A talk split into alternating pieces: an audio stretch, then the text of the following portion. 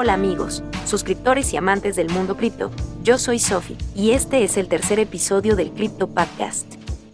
Vamos a comenzar, pero no sin recordarte que, si no quieres pasar por todo este rollo de ver noticias, hacer análisis y estar atento al mercado, puedes unirte a nuestros servicios para que nosotros operemos por ti. Es muy fácil. Tenemos videos explicando cómo entrar, y te los dejaré en la descripción, además de que puedes empezar con tan solo un dólar. Nuestra primera noticia habla de que Ethereum se puede convertir en la reina superando a Bitcoin. Y es que el, el precio de Ethereum alcanzó un nuevo máximo histórico en su par contra Bitcoin y un patrón de análisis técnico clásico sugiere que la altcoin tiene mucho más recorrido. El movimiento alcista se produjo como parte de una tendencia alcista que comenzó a mediados de octubre después de que Ether tocó suelo frente Bitcoin en 0.0630 para lograr un retroceso del precio de casi el 41%. El repunte de precios del par refleja un profundo interés en Ethereum, que actualmente es la plataforma de contratos inteligentes líder en el mundo por parte de los usuarios y la capitalización de mercado. Esto es ligeramente diferente al escenario de Bitcoin, que generalmente funciona como una cobertura especulativa contra la inflación en las economías globales. Se espera que la demanda de Ethereum se mantenga sólida el próximo año y este simple hecho tiene a muchos analistas proyectando precios dentro del rango de 6.000 a 10.000 dólares. Matt Malley anticipó ganancias adicionales para Ether en caso de que supere su máximo de mediados de noviembre de alrededor de 4.900 dólares. Según Mali, los alcistas de Bitcoin permanecen bajo presión cerca de los máximos de mediados de noviembre y mediados de abril de la criptomoneda de 69.000 a 65.000 dólares. Si Ether logra alcanzar y mantener un nuevo máximo histórico mientras Bitcoin opera en una tendencia bajista, mostrará que Ether se ha convertido en la nueva criptomoneda elegida por la mayoría de los inversores. En la última ronda de compras, el par contra Bitcoin se rompió por encima de una línea de tendencia de resistencia de varios meses, que constituye un patrón de triángulo ascendente y ahora el par observa una carrera alcista extendida hacia una décima parte de Bitcoin, yo sinceramente creo que este es el inicio de la independencia de Ethereum y que aparte dará pie a que monedas, como Litecoin, sigan ese camino. Continuando con más noticias. No sé si ustedes conozcan Mercado Libre, y si no, se los comento, Mercado Libre es una página donde tú puedes vender o comprar diferentes cosas, ya sean nuevas o usadas. Yo la verdad he comprado varias cosas ahí porque es muy rápido y a veces siento que es mejor que otros lugares como Amazon. Tal vez te preguntes, ¿A qué vas con esto, Sophie? Bueno, resulta que parece que Mercado Libre planea recibir criptomonedas como medio de pago. Y es que acaban de decir que eligió a Brasil para iniciar los pagos con criptomonedas a través de su aplicación, Mercado Pago, que es como un tipo PayPal. El artículo dice que Mercado Pago, la rama fintech del gigante del comercio electrónico Mercado Libre, ha permitido a sus clientes brasileños comprar, vender y mantener Bitcoin en los últimos meses.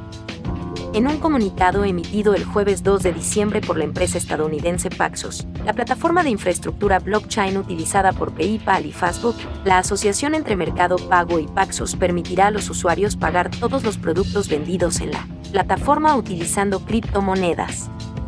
En su tweet donde lo anunciaban dijeron que hoy se marca otro gran hito para las criptomonedas. Mercado Pago, el mayor proveedor de pagos de Latinoamérica, ofrecerá a los clientes brasileños la posibilidad de comprar, vender y mantener Bitcoin Ethereum y la moneda estable de Paxos, que se llama USDP.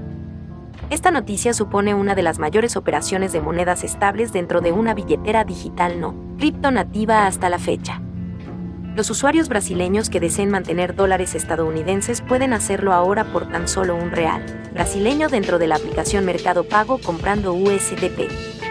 En una América Latina plagada de inflación, las monedas estables pueden proporcionar una red de seguridad contra la devaluación de las monedas nacionales. Empezando por Brasil, el mayor mercado de mercado libre, la colaboración con Paxos planea y cito, acelerar la democratización de los servicios financieros en América Latina. Mientras Mercado Pago espera hacer que las criptomonedas sean más fácilmente accesibles para todos los brasileños, Paxos planea salvaguardar los activos de los clientes.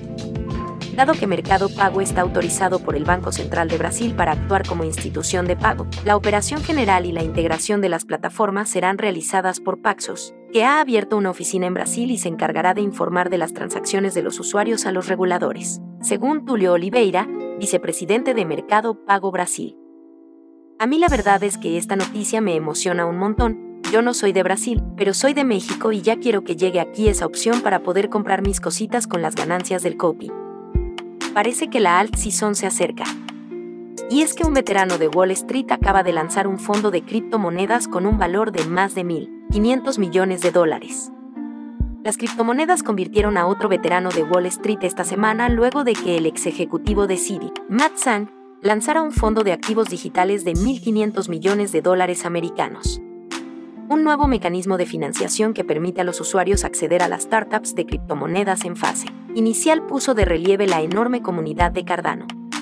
Una de las mayores bolsas de criptomonedas de América Latina recaudó 50 millones de dólares americanos en financiación privada para ampliar sus operaciones.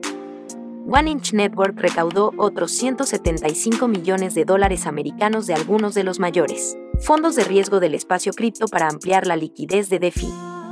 Matsan dejó una carrera de 14 años en Citigroup para lanzar HiveMind Capital Partners, un fondo multiestratégico de 1.500 millones de dólares americanos centrado en las criptomonedas y blockchain. El fondo está diseñado para invertir en proyectos emergentes de blockchain, apoyar el acceso institucional a las criptomonedas y negociar activamente con activos digitales. En octubre, el protocolo bancario DeFi MA concluyó una oferta inicial de pool de stack de mil millones de dólares, dando a los titulares de Cardano la posibilidad de bloquear sus tokens ADA a cambio de tokens MEL. La ISPO fue un éxito rotundo, dado que más de 40.000 participantes pusieron en stack 620 millones de ADA. El director general de MEL, Ken Allen, dijo, el unicornio Crypto 2TM operador de mercado Bitcoin, uno de los mayores intercambios de activos digitales de América Latina, cerró una ronda de inversión privada de 50.3 millones de dólares americanos. 2TM tiene previsto ampliar sus servicios en la región en vista de que la adopción de las criptomonedas sigue creciendo en lugares como Brasil, México y Argentina. A principios de esta semana, el agregador de exchanges descentralizados 1inch Network cerró una ronda de financiación privada de 175 millones de dólares americanos, con aportaciones de algunos de los mayores inversores de riesgo del sector cripto, como Amber Group, Bannock, Jane Street, Fembusi Capital, Alameda Research, Celsius y Nexo. La serie B fue más del doble del objetivo de 70 millones de dólares americanos que One Inch Network había planeado inicialmente y demostró aún más el enorme apetito por las soluciones de FI. Esto la verdad es que es muy bueno para el mercado, dado que abre esto a nuevas carteras y que entre dinero fresco al criptomercado. Gracias por escuchar este episodio, y perdón si soné algo rara, pero soy algo penosa porque el español no es mi lengua madre. Les mando un abrazo y ya saben, si quieren aprovechar las oportunidades del criptomercado, únete a nuestros servicios donde puedes entrar desde un dólar. Los tutoriales están en la descripción. Nos vemos y vamos a seguir en contacto como siempre.